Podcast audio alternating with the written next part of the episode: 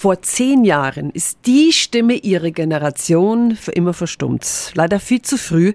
Und jetzt gibt's das Leben von Whitney Houston im Kino zu sehen. Whitney Houston, I Wanna Dance with Somebody. Das ist zunächst der Aufstieg vom Mädchen im Gospelchor zur Pop-Legende mit dem noch heute gültigen Rekord von sieben aufeinanderfolgenden Nummer 1 Hits in den USA.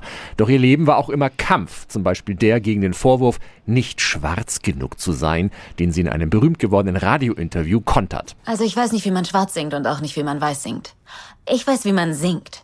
Mein Leben lang, sie ist nicht schwarz genug, sie ist nicht weiß genug. Wie wär's mit, sie ist nicht unterwürfig genug? Wie wär's mit, sie ist nicht ängstlich genug? Tja, Sie haben es von Whitney selbst gehört, Ladies und Gentlemen. Whitney Houston, I Wanna Dance with Somebody, hat leider die Tendenz, eine brav verfilmte Wikipedia-Chronik zu sein. Whitneys Abgründe mit Drogen und der schlimmen Ehe mit Bobby Brown werden nur angedeutet, aber sobald ihre Originalstimme erklingt, gibt es Gänsehaut pur, sei es beim legendären Nationalhymnenauftritt beim Super Bowl oder ihrem Medley bei den American Music Awards 1994. Hauptdarstellerin Naomi Ecki singt zwar nicht selbst, hat aber die Mimik und Gestik von Whitney Houston perfekt drauf. Meine Wertung 6 von 10 Helmchen.